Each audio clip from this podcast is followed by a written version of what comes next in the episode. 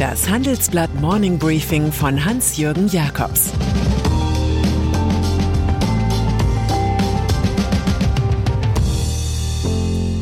Guten Morgen allerseits. Heute ist Freitag, der 14. Oktober. Und das sind unsere Themen. Donald Trump muss vor den Kongress. Xi Jinping auf dem Weg zum ewigen Herrscher. Firmen kaschieren das MeToo-Problem. Nach einer kurzen Unterbrechung geht es gleich weiter. Bleiben Sie dran. Sie investieren in Aktien, es fehlt Ihnen aber eine klare Strategie. Ihr Depot ist ein Sammelsurium mehr oder weniger guter Ideen. Dann geht es Ihnen wie vielen. Lernen Sie in der Masterclass erfolgreich investieren, alles über kluge Börsenstrategien. Mit dem Rabattcode Investieren20 gibt es 20% Nachlass auf den Normalpreis. Infos unter handelsblatt.com slash erfolgreich investieren. Donald Trump. Wir starten mit Geschichten ins Wochenende, die von der Kraft der zuletzt zuweilen angezweifelten Demokratien künden. Wir lernen, nichts ist zwangsläufig. Keine Angst ist unüberwindbar. Irgendeine Putinisierung oder Urbanisierung ist nicht unser Schicksal. Die erste optimistisch stimmende Meldung kommt aus den USA. Dort stimmte der Ausschuss des Kongresses zum Putschversuch vom 6. Januar 2021 jetzt einstimmig dafür, den vormaligen US-Präsidenten Donald Trump vorzuladen. Die republikanische Politikerin Liz Cheney erklärte, es sei die Pflicht der Abgeordneten, Antworten bei jenem Mann zu suchen, der alles in Bewegung gesetzt habe. Trump hatte mit einer demagogischen Rede gewaltbereite Schlägertruppen zum Sturm aufs Kapitol angestachelt. Was in Washington passierte, war Hochverrat. Und der Platz für Hochverräter ist am Ende nicht ein Ausschuss des Parlaments, sondern ein ordentliches Strafgericht. In der Sitzung des Komitees 6. Januar kam gestern auch neues Beweismaterial über Trumps Taten zutage. Gezeigt wurden etwa Videos seines Intimus Roger Stone, der die Auszählung der Wählerstimmen nicht abwarten wollte. Stone hetzte, lasst uns direkt zur Gewalt übergehen. Der Mann pflegte enge Kontakte zu den rechtsradikalen Gruppen Proud Boys und Oath Keepers. CNN wiederum strahlte Filme aus, die zeigten, wie führende Kongresspolitiker vor dem Mob ins zwei Meilen entfernte Fort McNair flüchteten und um Hilfe bettelten. Unter denen, die sich gegen Trump äußern, ist auch seine frühere Verkehrsministerin Elaine Chao, die am 7. Januar 2021 aus Protest zurücktrat. Aufgrund ihrer persönlichen Werte habe sie nicht weitermachen können. Chao sagte, ich kam als Immigrantin in dieses Land, ich glaube an dieses Land, ich glaube an einen friedlichen Machtwechsel, ich glaube an Demokratie, und so habe ich für mich eine Entscheidung getroffen, so Chao. In diesen Zeiten kann man solche Sätze nicht oft genug hören. Verteidigung. Die zweite löbliche Initiative ist aus Brüssel zu melden. Dort schob Deutschland mit 14 weiteren Staaten die European Sky Shield Initiative an. Dabei handelt es sich um ein besseres einheitliches Flugabwehrsystem für Europa. Es soll Lücken im Schutzschirm der NATO schließen. War die Abwehr bisher auf den Iran ausgerichtet, so gilt sie nun Russland. Deutschland, das mit der Anschaffung des israelischen Systems Arrow 3 liebäugelt, hatte die Aktion angeschoben. Von der oft geforderten Führung Deutschlands im Anti-Putin-Kampf will Kanzleramtsminister Wolfgang Schmidt jedoch nichts wissen. Der meist stille Vertraute von Olaf Scholz referierte auf einer Tagung in Berlin, dass die Bundesrepublik in Europa Moderator sei. Berlin müsse in die Führungsrolle erst hineinwachsen. Man sei hier noch in den Teenagerjahren. Bei der Forderung nach Panzern für die Ukraine fiel Schmidt sogar ein V2-Syndrom der Deutschen ein. Schmidt sagte, die Deutschen dächten, es gäbe diese Wunderwaffe, die auf magische Art dafür sorgen kann, dass Dinge verschwinden. Mit V2-Raketen wollten die Nazis noch 1944 den Zweiten Weltkrieg gewinnen.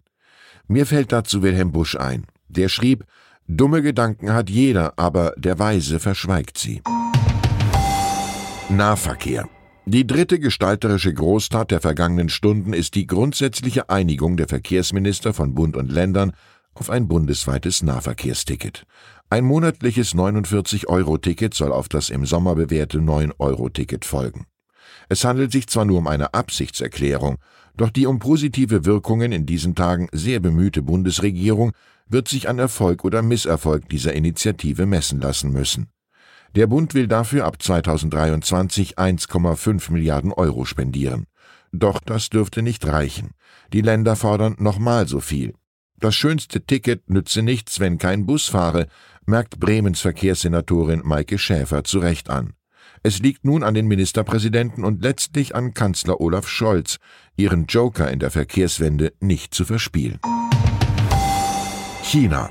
An diesem Sonntag treten 2300 Delegierte des Kongresses der Kommunistischen Partei Chinas zur großen Krönungsmesse an. Nach einer Woche dürfte Xi Jinping, der Allmächtige, endgültig Mao überrunden. Der 69-Jährige wird für seine dritte Amtszeit als Generalsekretär gewählt, vielleicht sogar auf Lebenszeit. Einerseits loben ihn Beobachter für gute Regierungskunst und das Schaffen einer Mittelschicht. Andererseits bedroht eine völlig verunglückte Corona-Politik mittlerweile die chinesische Volkswirtschaft, wie wir in unserem Wochenendtitel analysieren. Eine dezidiert kritische Haltung hat der US-Ökonom Kenneth Rogoff. Er sagt, die schädliche Machtkonzentration und die völlig unterschätzten Probleme auf dem Immobilienmarkt stellen für China riesige Probleme dar. Taiwan. Für die deutsche Wirtschaft ist besonders die Taiwan-Frage ein Risiko. Nach unseren Erkenntnissen führen derzeit einige Konzerne einen Stresstest zur Frage durch, ob sie im Fall des kompletten Verlusts des China- oder Taiwan-Geschäfts überleben könnten. Tatsächlich gibt es eine doppelte Abhängigkeit von mineralischen Rohstoffen Chinas und vom dortigen riesigen Absatzmarkt. Das ist ein doppeltes Klumpenrisiko. Konzerne wie Infineon oder VW machen fast 40 Prozent ihres Umsatzes in China. Da kann man schon mal die Warnung der Außenministerin Annalena Baerbock in der Süddeutschen Zeitung überhören.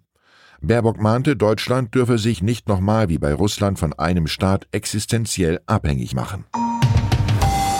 Me Too Fünf Jahre ist es her, dass die Vergehen des Filmproduzenten Harvey Weinstein bekannt wurden. Der Hashtag MeToo wurde zur Chiffre für sexuelle Gewalt. Was seitdem in deutschen Firmen passiert ist, wollten meine Kolleginnen Mareike Müller, Hanna Steinharter und Theresa Stiens wissen. Ihr fulminantes Stück Die Compliance-Falle belegt, viel ist es nicht. Frauen melden sich, schildern explizit sexuellen Machtmissbrauch und dann versickert die Sache häufig. Die interne Aufarbeitung funktioniere oft nicht, schreiben die drei Autorinnen. Schützen Compliance-Verfahren die Täter oft besser als die Opfer? Sind Compliance-Abteilungen nur Mittel, um die Fassade zu wahren?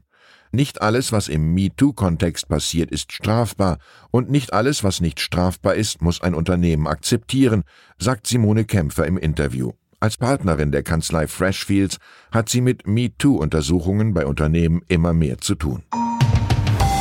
Mein Kulturtipp zum Wochenende. Warum es so schwer ist, ein guter Mensch zu sein von Armin Feig. Es handelt sich um ein instruktives Buch des renommierten Verhaltensökonomen. Mit vielen Fallbeispielen ist es um einiges leichtgängiger als der umständliche Titel. Unser Alltag sei eine einzige Zumutung, schreibt der Autor. Der Mensch sei von moralischen Stolperfallen umgeben, wenn er zwischen Gut und Böse unterscheiden soll. Ein großes Problem dabei sei die Diffusion von Verantwortung in Gruppen.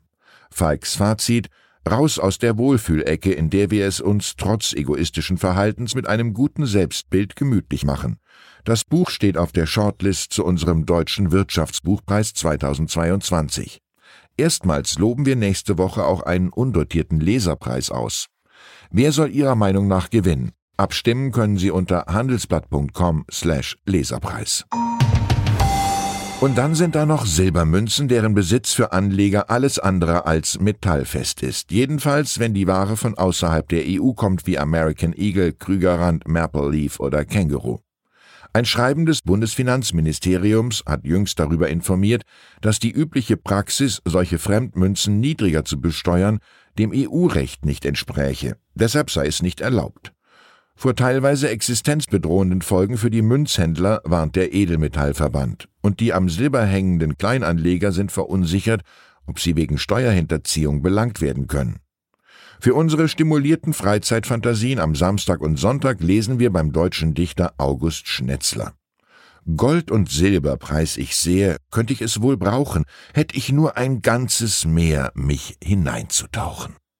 Ich wünsche Ihnen unerwartete Erlebnisse in einem entspannten Wochenende. Es grüßt Sie herzlich Ihr Hans-Jürgen Jakobs. Zur aktuellen Lage in der Ukraine. Der russische Ölkonzern Rosneft klagt gegen die Bundesrepublik Deutschland. Das Unternehmen will die Treuhandverwaltung seiner Raffinerien in Deutschland nicht akzeptieren. Nun geht der Ölkonzern mit Hilfe einer deutschen Kanzlei juristisch dagegen vor. Als Ersatz für russische Energieträger erhält Deutschland ab sofort Gas aus Frankreich. Im Gegenzug erklärt sich Berlin bereit, dem Nachbarland bei der Stromversorgung zu helfen. Weitere Nachrichten finden Sie fortlaufend auf handelsblatt.com/ukraine. Das war das Handelsblatt Morning Briefing von Hans-Jürgen Jakobs, gesprochen von Peter Hofmann. Die Welt steht vor gewaltigen Herausforderungen. Zum einen die Energiewende voranzutreiben und gleichzeitig den Klimawandel einzudämmen. Und auch der Energieträger Wasserstoff gewinnt weltweit immer mehr an Bedeutung. Doch wie geht es weiter? Erfahren Sie mehr auf dem Handelsblatt Wasserstoffgipfel 2024 am 12. und 13. Juni in Essen. Infos unter handelsblatt-wasserstoffgipfel.de. Mit dem Vorteilscode Wasserstoff 2024 erhalten Sie einen Rabatt von 15% auf die Tickets.